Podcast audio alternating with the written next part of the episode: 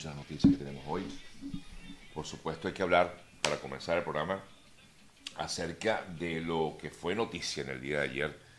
Eh, sin duda alguna tomó por sorpresa a algunos, aunque en Perú afirman que esto se veía venir, que el presidente Castillo, ahora expresidente Pedro Castillo, iba a tomar o podía tomar este tipo de decisiones. ¿Por qué? Bueno, porque precisamente venía en su contra lo que se conoció después, una mm, decisión por parte del, Congreso de ese país de declarar la vacancia del cargo como presidente de ese país eh, por eh, causas morales, básicamente por temas de corrupción vinculados a su gestión, a él y por supuesto su entorno familiar. Eh, esto se veía venir y finalmente pues Pedro Castillo tomó esa decisión algunos se creen que fue una decisión totalmente apresurada porque al final, digo, algunos analistas consideran que eh, fue una decisión apresurada de parte de Castillo, digamos que tenía como que la última carta eh, que, tenía que, mm, sobre la mesa para poder jugar, eh, porque iba de todas, todas a ser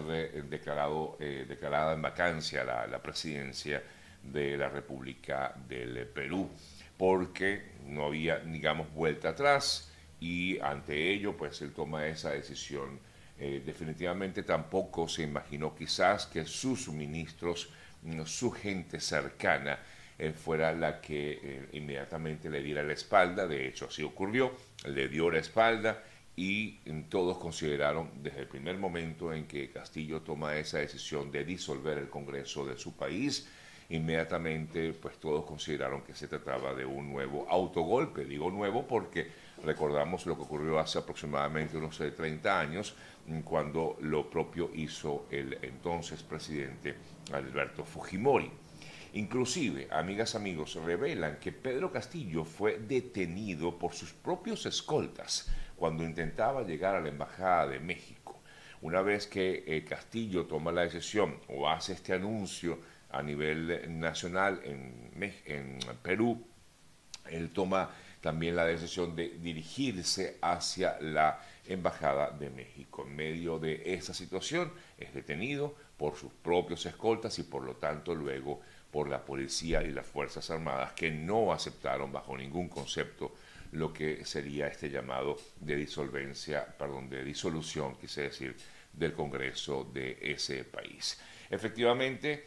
Luego venía lo que iba a ocurrir antes, que fue la, eh, la, sesión en el Congreso de Perú, donde al final, pues, como ya se suponía, se dio esta, esta mm, declaratoria de vacancia de Castillo y por lo tanto, pues ya él no podía seguir siendo presidente de ese país. Y ahora con el agravamen de que iba a intentar hacer un golpe de Estado o un autogolpe y eh, bueno, fue nombrada, como vimos en el día de ayer, la nueva presidenta, es decir, quien era la vicepresidenta del país, se fue nombrada como presidenta del Perú, que de hecho es la primera vez que una mujer llega a este importante cargo, aunque sea de forma transitoria o de forma interina, como es el caso de lo ocurrido en el día de ayer con la nueva presidenta Dina Boluarte. Muchos, eh, bueno, la comunidad internacional en su mayoría, en su gran mayoría, expresaron su apoyo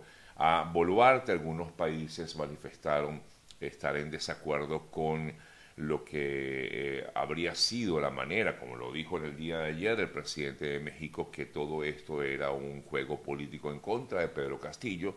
pero al final el señor Castillo fue quien se equivocó, ¿no?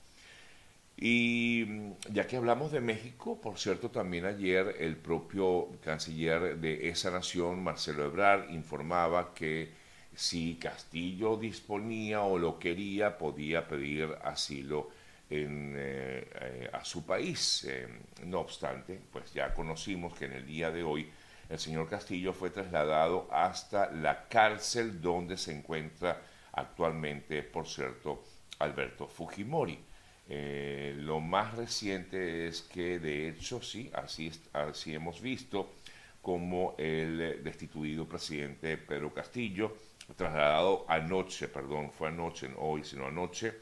al penal de Barbadillo, está ubicado en el distrito limeño de Ate, en el que también se encuentra recluido el expresidente Alberto Fujimori, quien por cierto está a la espera de, un, de una medida de, liberación a su favor. Pero luego de permanecer varias horas detenido en la prefectura de Lima, fue conducido Castillo a, eh, en medio de este fuerte resguardo policial al distrito de Rímac para abordar entonces un helicóptero que lo llevó al penal de Barbadillo, como se conoce a la prisión eh, ubicada en la Dirección de Operaciones de la Policía en eh, Lima, Perú.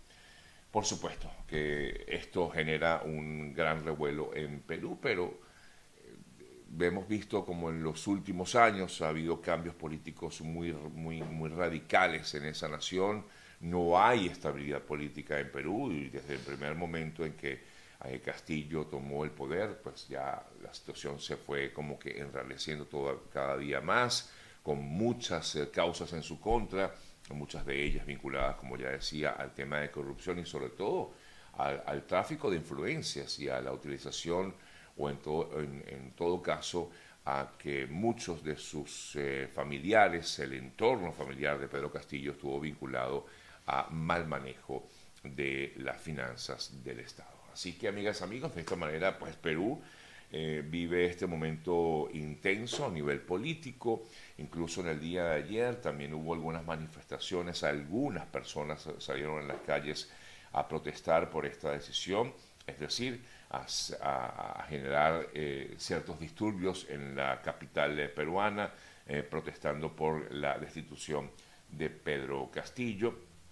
Lo cierto es que la Fiscalía de ese país informó que Castillo fue detenido por rebelión y la Procuraduría también va a iniciar una investigación, o mejor dicho, abrió una investigación, un expediente en contra de Castillo por el delito de sedición. En cuanto a la Fiscalía, el Ministerio Público dirigió la detención como tal de Castillo por el delito de rebelión regulado en el artículo 346 de ese,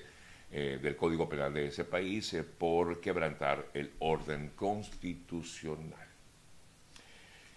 Las Fuerzas Armadas también fueron vitales en todo este proceso, ¿no? Las Fuerzas Armadas inmediatamente vieron la acción de Castillo, dijeron, no, esto no va por el camino que tiene que ir, no es constitucional, no podemos avalar esto y definitivamente ahí eh, una de las fuerzas más importantes, aparte de, que muchos de sus seguidores y de sus eh, compañeros de partido y de gobierno decidieron, vieron que efectivamente había un autogolpe, pero la Fuerza Armada, que es la que al final tiene como tal el poder